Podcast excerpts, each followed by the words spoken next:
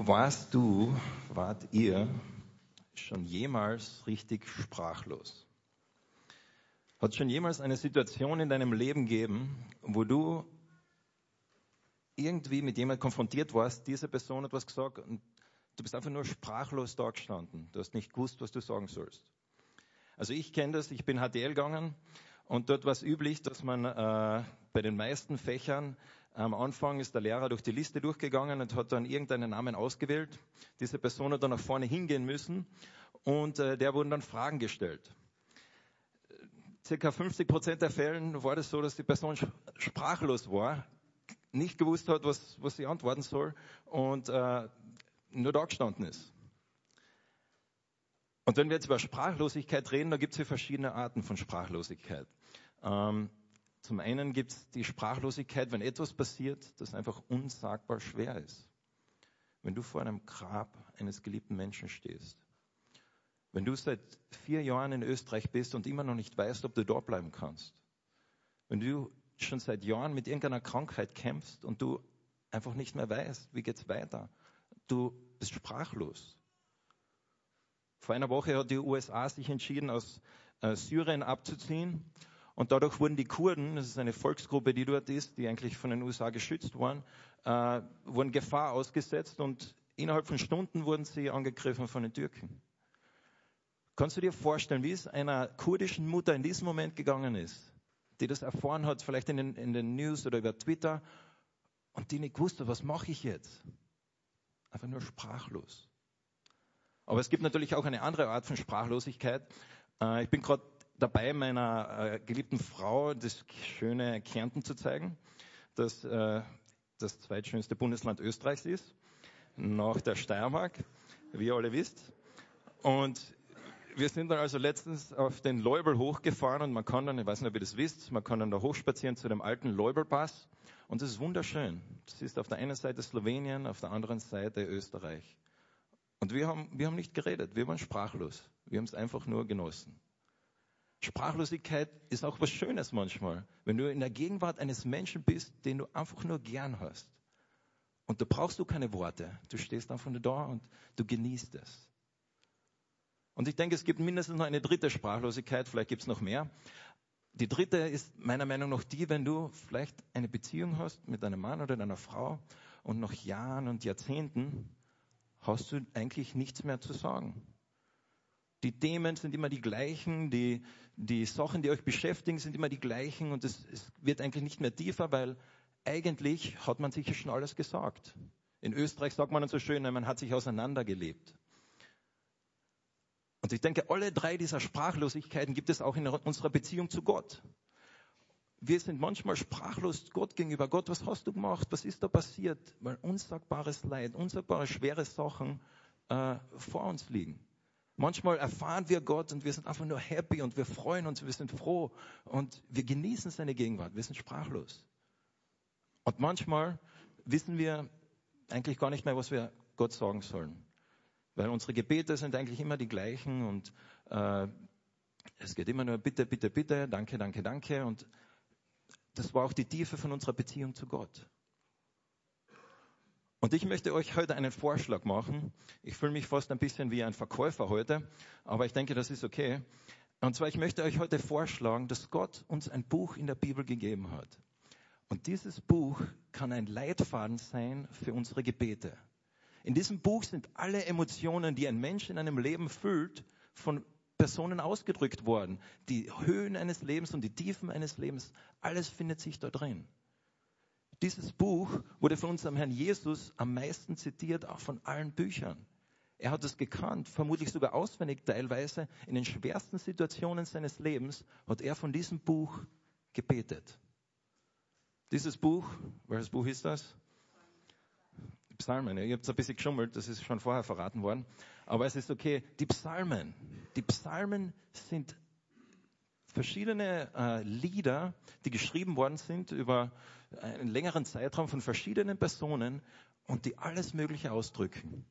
Und ich möchte euch heute sieben Gründe nennen, sieben Gründe nennen, warum ich denke, dass die Psalmen uns in unseren Gebeten helfen können, in unserer Beziehung zu Gott.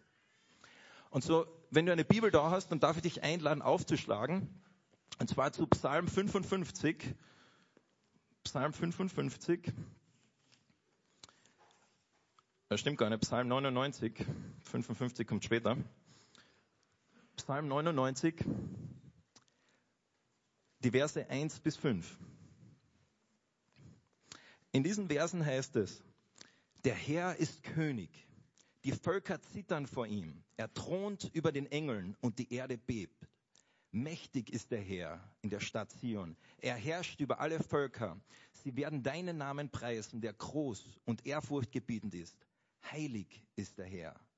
Du bist ein mächtiger König, der das Recht liebt. Du hast uns für die Ordnungen, du hast uns die Ordnungen festgelegt. Ja, in ganz Israel hast du für Recht und Gerechtigkeit gesorgt. Rühmt den Herrn, unseren Gott, und werft euch anbetend nieder vor seinem Thron. Heilig ist der Herr. Wenn du so ein Gebet betest, was wäre, wenn der nächste, Satz wäre, und Gott, bitte gib mir einen Porsche. Wie bitte? Das passt nicht zusammen. Wie kann ich Gott an, diese Beschreibung Gottes lesen, ihn anbeten und dann auf einmal einen, einen selbstsüchtigen Wunsch da am Schluss einfügen? Wenn du das machst, ich denke, du, das, da, da kommt etwas gegeneinander. Und zwar, das ist der erste Grund, den ich euch vorschlagen möchte, warum ich denke, die Psalmen zu beten, ist so ein Gewinn für unser Leben. Weil wir begegnen darin Gott, so wie er wirklich ist. Nicht Gott, so wie wir ihn gerne hätten oder Gott, wie, wie wir uns wünschen, dass er wäre, sondern Gott, so wie er ist. Und wenn ich da die Beschreibung Gottes lese, wie er ist, und ich bete das zu Gott, dann werde ich einfach in Anbetung geführt. Und der, der Psalm leitet mich darin, das zu tun. Und jemand hat einmal gesagt, der, Psal, der Psalter, also die Psalmen, sie malen ein sehr reiches Bild von Gott, jenseits aller menschlichen Erfindungen. Der Gott der Psalmen ist heiliger, er ist viel weiser, er ist erschreckender, er ist zärtlicher und lieblicher, als Menschen ihn sich je ausdenken könnten.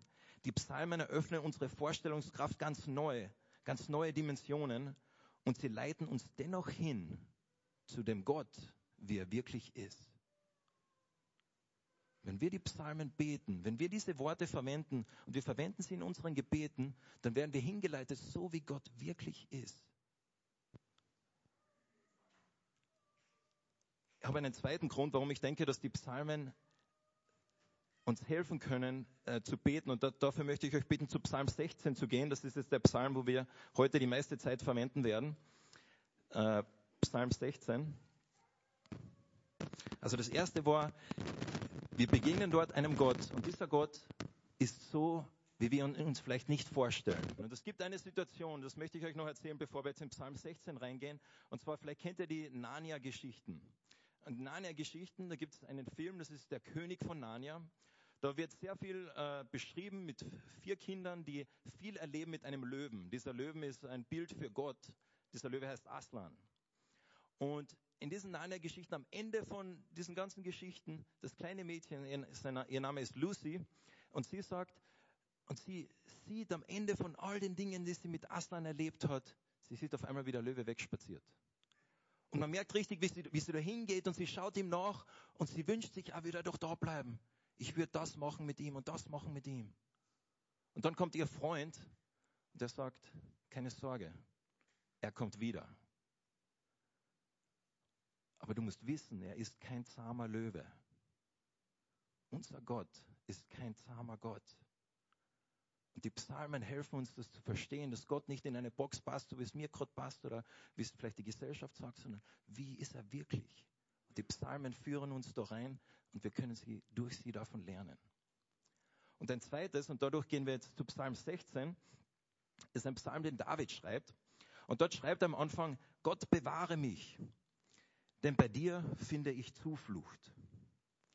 Bewahre mich Gott, denn bei dir finde ich Zuflucht. Anscheinend hat der David da einen schlechten Tag gehabt. Wir wissen nicht genau, was passiert ist. Eventuell ist er gerade von seinen äh, Feinden oder von Saul weggelaufen oder es war anscheinend in einer Situation, wo er sich an Gott geklammert hat und gesagt, Gott, du bist meine Zuflucht.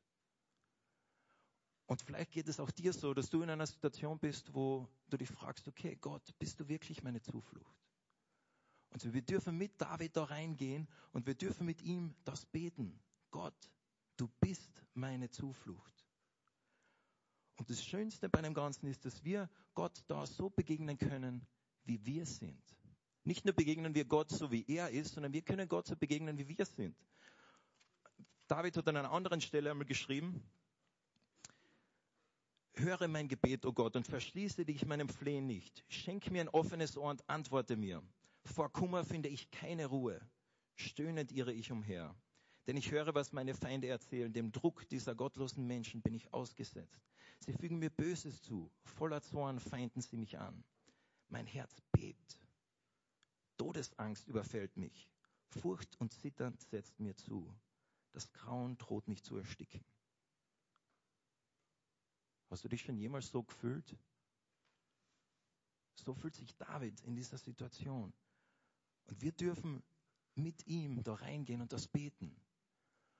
Und wenn ich das in meinen eigenen Worten ausdrucken würde, dann würde ich sagen, David sagt doch gerade Gott, Gott, mein Leben in diesem Moment ist scheiße. Ja, ich habe gerade wirklich scheiße gesagt. Weil wir dürfen, und das ist ein zweiter Grund, etwas, was wir von den Psalmen lernen, wir dürfen zu Gott so kommen, wie wir sind, wie wir uns fühlen. Wir müssen uns nicht verstellen. Und der David kommt vor Gott so, wie er ist. Und wenn du die Psalmen liest, dann wirst du noch ganz andere Wörter finden, die dort beschrieben werden, wo die Menschen zu Gott kommen und sie schütten ihr Herz aus. Sie verstellen sich nicht. Du darfst vor Gott so kommen, wie du gerade bist, wie du dich gerade fühlst. Das macht David in diesem Vers und das dürfen auch wir machen, wenn wir vor Gott kommen. Und die Psalmen, sie zeigen uns das und sie leiten uns darin an. Und wir finden, wie gesagt, alle möglichen Emotionen in den Psalmen, die wir da weitergeben können. Wenn wir dann wieder zurückgehen zu Psalm 16, unser Psalm, der uns da ein bisschen heute durch äh, dieses Thema führt, da schreibt David also in Vers 1, bewahre mich Gott, denn bei dir finde ich Zuflucht. Und dann in Vers 2, ich sage zum Herrn, du bist mein Herr.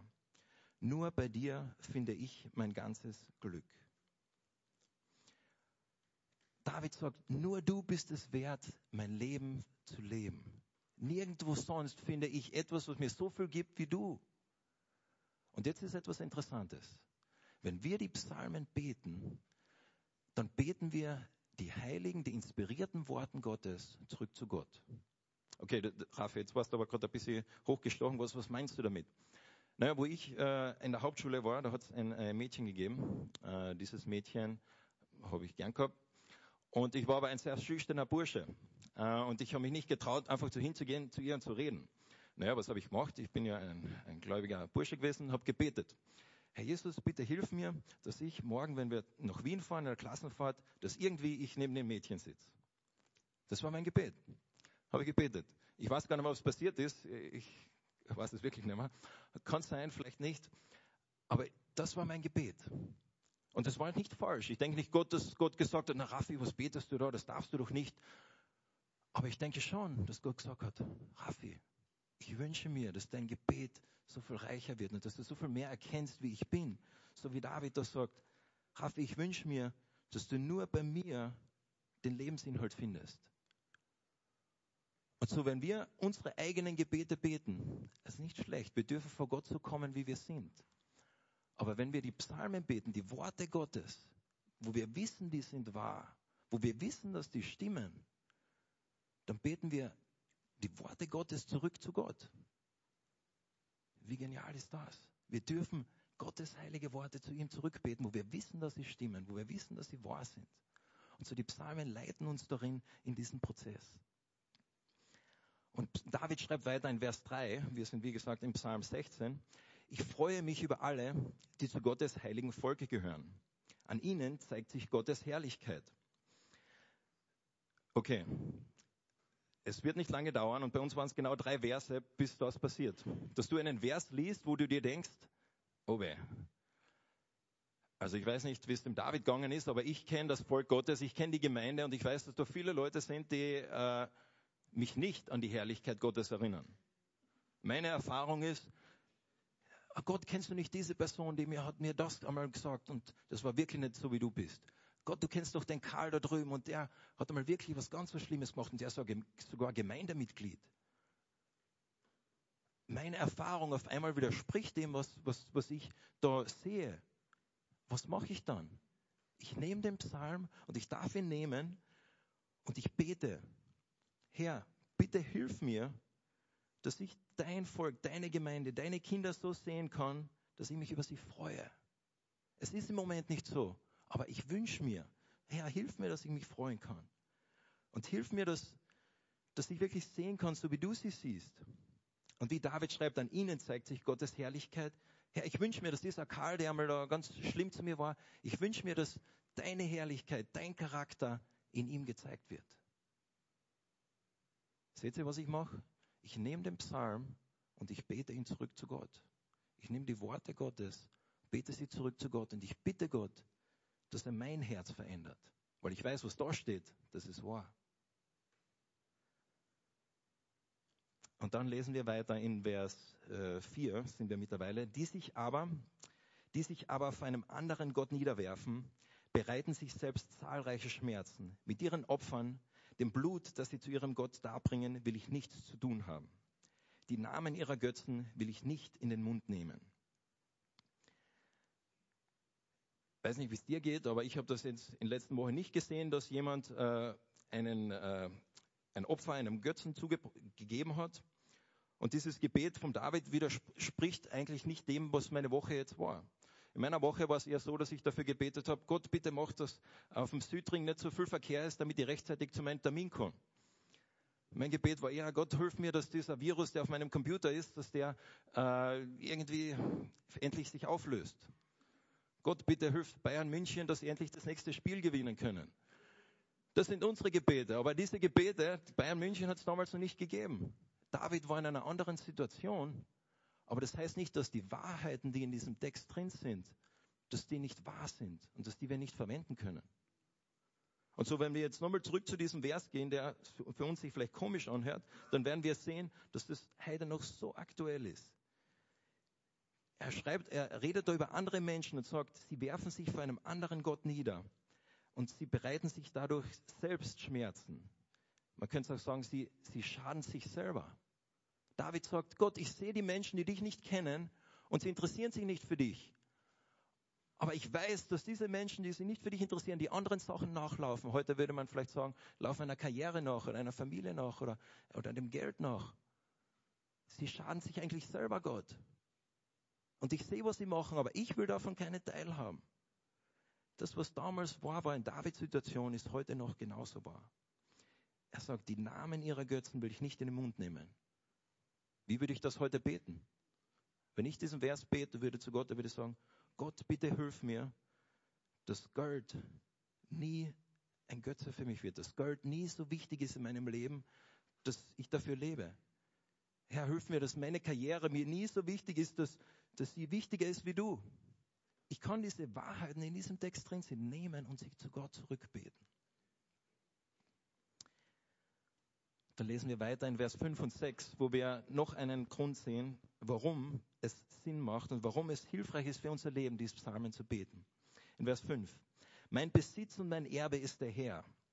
Ja, du teilst mir zu, was ich brauche. Was du mir für mein Leben geschenkt hast, ist wie ein fruchtbares Stück Land, das mich glücklich macht. Ja, ein schönes Erbteil hast du mir gegeben. Ist wieder gleich wie im vorigen Vers. Diese Worte würden wir vielleicht nicht verwenden in, in Österreich oder in Kärnten. Wir würden nicht sagen, Gott, du hast mir ein schönes Erbteil gegeben. Damals war das brandaktuell. Das war wie gerade von den News. Das waren ganz aktuelle Themen. Das Land war ein wichtiges Thema und hat ganz viel Geschichte und Hintergrund da. Aber trotzdem, wir dürfen diesen Vers wiederverwenden und davon lernen. Und das ist ein weiterer Grund, warum ich denke, dass die Psalmen uns helfen können. Sie sind wie eine Schule. Ich weiß nicht, ob du schon mal äh, ein kleines Kind gesehen hast, das versucht äh, zu beten. Ich, ich kenne das von meinem äh, Bruder, der hat zwei äh, oder drei Kinder. Und der Älteste, der ist jetzt fünf und, und manchmal wird er gebeten, ah, kannst du bitte beten, Nick, vor dem Essen. Und dann sitzt der Nick, setzt er sich hin und er betet, lieber Gott, danke für die Oma, danke für äh, den schönen Tag und äh, danke für das Essen. Amen. Woher hat Nick gewusst, dass er so beten soll? Oder warum hat er so gebetet, wie er gebetet hat? Naja, er hat das wo gesehen? Er hat das bei seinem Vater oder vielleicht seiner Mutter gesehen, dass sie vor dem Essen normalerweise Danke sagen. Okay, denkt sich der Nick, okay, ich sage auch Danke. Und ich behaupte einmal, dass es nicht nur für Kinder so ist, sondern auch für uns Erwachsene. Wir lernen zu beten, wenn wir in Gebetskreisen sind oder mit anderen zusammensitzen. Ah, da sagt jemand sowas, ah, das bete ich vielleicht bewusst oder unbewusst später selbst einmal weiter. Warum würden wir nicht zurückgehen zum Wort Gottes und dort die größte Schule des Betens in dem Buch der Psalmen das verwenden und die Worte Gottes zu Gott beten? Das ist wie eine Schule. Das ist so wie ein, ein. Gott sagt, ich will, dass du, so wie, dass du so wie ein Schwamm bist, der im Wasser getaucht wird und wenn man ihn rausnimmt, dann trieft es nur so von Wasser. So sollen die Psalmen das Wort Gottes für uns sein. Das Wort Gottes aus uns rausspringt und dass das unser Leben verändert dadurch. Es gibt, äh, es gibt äh, eine Fernsehserie, ich weiß nicht, ob ihr die kennt, das ist äh, Sherlock Holmes, äh, äh, BBC. Und in dieser Fernsehserie gibt es den Sherlock Holmes und den Watson. Die gibt es natürlich nicht nur in dieser Fernsehserie, sondern es gibt äh, viele Bücher und so weiter. Ihr kennt die Geschichte. Und was ganz interessant ist, in Sherlock Holmes und Watson, die verbringen so viel Zeit miteinander. Und der Sherlock Holmes, ich weiß nicht, weiß nicht, ob er diesen Charakter kennt, aber das ist ein bisschen ein komischer Charakter. Der hat ein bisschen eigene äh, Wege, wie, wie er sein Leben lebt. Und viele Menschen sehen den Sherlock Holmes und denken sich, was, was macht er da? Was tut er? Aber der Watson ist immer bei seiner Seite, ist immer mit ihm mit. Und manchmal versteht der Watson ihn auch nicht. Aber oft, und vor allem in dieser Serie sieht man das, dass der Watson dann sagt, nein, nein, jetzt, jetzt lass ihn, er macht das und das. Nein, nein, er, du denkst vielleicht, er macht, er ist, er ist gerade gemein, aber eigentlich ist er gar nicht, weil er ist gerade mit was anderem beschäftigt und erklärt der anderen Person, was Sherlock Holmes macht. Watson kennt Sherlock Holmes so intim, er hat so viel Zeit mit ihm verbracht, dass er genau weiß, wie er denkt, dass er genau weiß, was er macht. Und so sind die Psalmen auch eine Schule, die uns helfen, so zu denken, so zu sein wie Gott, die uns in unseren Gebeten leiten, so dass wir Gott anbeten können, so wie er angebetet werden will, so wie er ist. Tim Keller, ein Pastor, hat einmal geschrieben, wir sollen die Psalmen uns zum, sozusagen zum Kern unseres eigenen Betens machen. Oder auch unser Beten in die Psalmen einhüllen und uns auf diese Weise Gott nähern. Auf diese Weise verwickeln die Psalmen, äh, Psalmen was unwillkürlich direkt in neue, das stimmt nicht. Auf diese Weise sind die Psalmen etwas, das uns direkt in neue innere Haltungen, in neuere äh, Emotionen, ein neueres Versprechen, neueres Engagement, das uns das verändert. Habe ich jetzt ein bisschen falsch aufgeschrieben, aber der Kerngedanke, dass unser ganzes Wesen verändert wird, weil wir so viel Zeit mit Sherlock Holmes verbringen, weil, unsere, weil wir so getränkt sind mit dem Wasser Gottes. Und in Vers 7, ich preise den Herrn, weil er mich beraten hat. Selbst nachts weist mein Gewissen mich zurecht. David sagt, ich preis Gott, weil er hat mich beraten. Jede Nacht weist mein Gewissen mich zurecht. Und das Wort zurechtweisen ist jetzt in dieser Übersetzung nicht so gut gewählt, meiner Meinung nach, sondern mehr so ein Leiten. Eben dieses, dieser Gedanke, dass ich so durchtränkt bin und geleitet werde vom, vom Wort Gottes. Dass ich so bin wie ein Watson zu einem Sherlock Holmes, dass ich, wenn ich in der, Woche, in der Nacht wach liege, dass einfach die Gedanken nur so kommen weil ich so durchtränkt bin. Naja, kann das passieren, wenn ich einfach meine eigenen Gebete bete? Natürlich. Und ich denke, das ist ein wichtiger Bestandteil unseres Lebens. Aber ich denke, da ist noch ein zweiter Teil, wo wir lernen können von den Psalmen, zusammen mit Christen aus den letzten Jahrtausenden, die das gemacht haben, gemeinsam zu beten und zu singen, Gott zu loben mit den Worten, die er gewählt hat.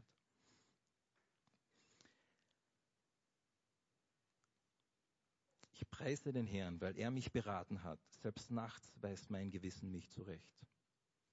Es gibt eine Geschichte von einem Mann. Dieser Mann, sein Name ist Andrew Stones. Und er war ein Ungar.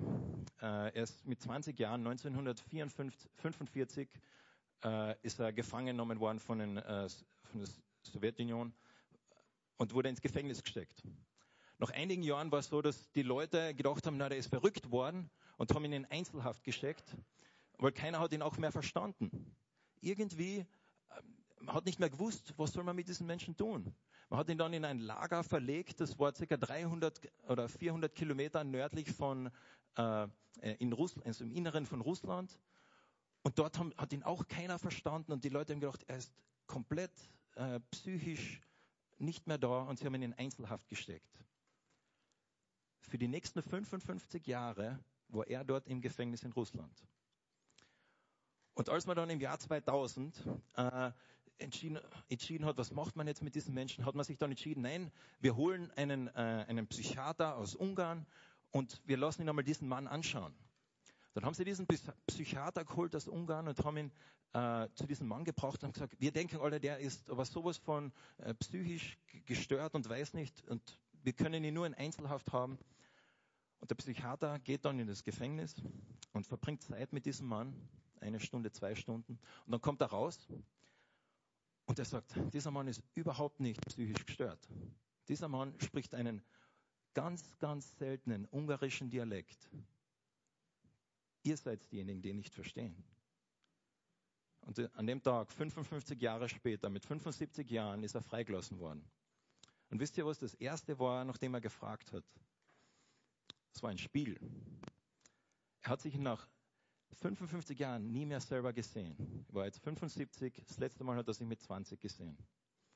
Und er hat dann den Spiegel genommen und in den Spiegel reingeschaut und er hat unkontrollierbar angefangen zu weinen. Er hat sich selbst nicht mehr gekannt. Er hat sich selbst noch nie so gesehen. Bist du, bin ich jemand, wo wir uns selber eigentlich gar nicht kennen. Das Wort Gottes ist wie ein Spiegel für unser Leben. Das ist wie ein Spiegel, der uns zeigt, wie wir wirklich sind.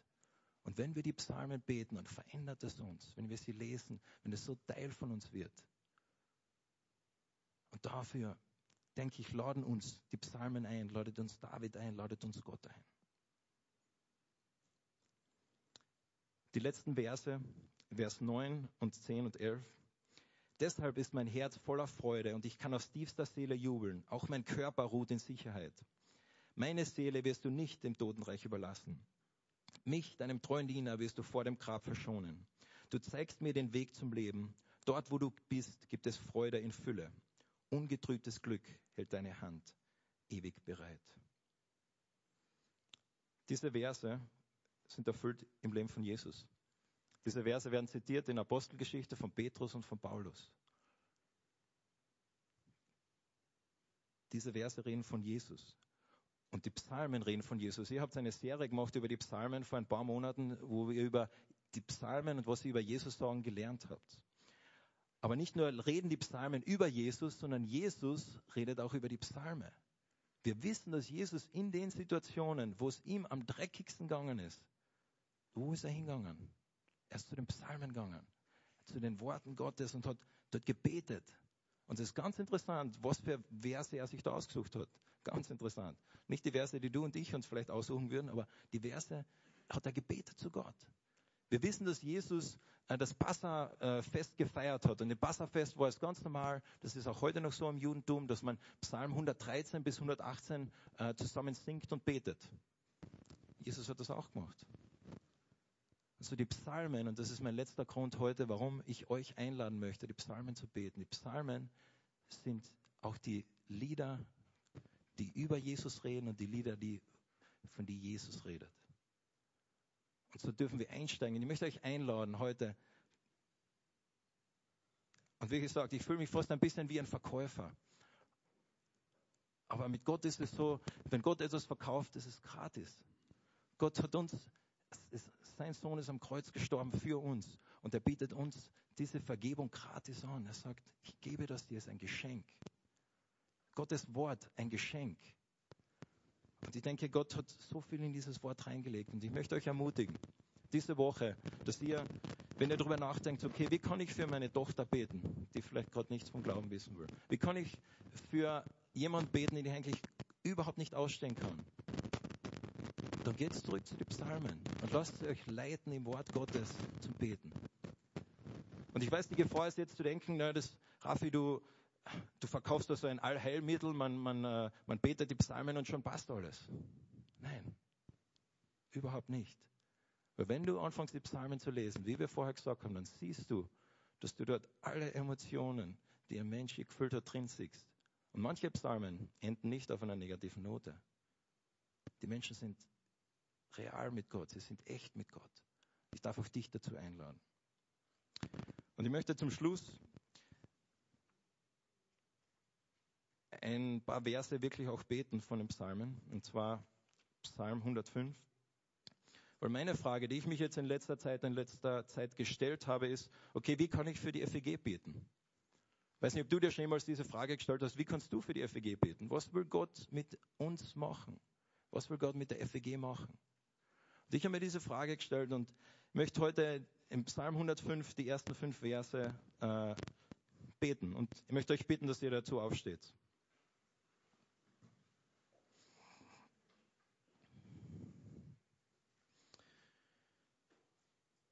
Lieber Vater im Himmel, du bist ein gewaltiger Gott. Du bist ein Gott, der es gut mit uns meint und ein Gott, der an uns interessiert ist, so wie wir wirklich sind. Und Vater, wir möchten dich anbeten, so wie du bist. Und so bitte ich dich, dass du uns immer wieder erneuerst in unserem Leben, in unserem Gebetsleben, dass du uns einfach immer wieder realer wirst und, und echter wirst. Und Herr, ich möchte dich für die, für die FEG beten, dass wir so wie in diesem Psalm sagen können, dankt dem Herrn und ruft seinen Namen aus. Wir möchten jemand sein, eine Gemeinde sein, die allen Völkern deine großen Taten bekennen, die allen Menschen von dir erzählen. Wir möchten eine Gemeinde sein, die dir singen und dir musizieren und dir zur Ehre das machen. Wir wollen eine Gemeinde sein, die von deinen Wundern erzählen, die du gemacht hast, da in Klagenfurt, in der FEG, durch uns. Gott, wir sind stolz, dass wir deinen heiligen Namen kennen und anrufen dürfen. Von ganzem Herzen wollen wir uns freuen, dass wir dich kennen. Fragt nach dem Herrn und nach seiner Stärke, kommt immer wieder vor sein Angesicht, sucht seine Nähe. Vater, das wollen wir tun, das wollen wir sein. Bitte hilf uns dafür. Und dann heißt es, erinnert euch an die Wunder, die er getan hat, an die erstaunlichen Zeichen, die er geschehen ließ und an die Urteile, die er sprach. Herr Jesus, lass uns nie vergessen, was du in unserem Leben gemacht hast, wie du uns begegnet bist und wie wir dir begegnen können. Lass uns nicht vergessen, wie du in Klagenfurt Menschen erreicht hast. Lass uns nicht vergessen, wie du in unserem Leben wirkt hast, welche Gebetserhörungen wir erlebt haben. Vater, wir möchten uns daran erinnern, weil wir wissen, dass du ein treuer Gott bist und jemand, der Großes mit uns vorhat. Amen.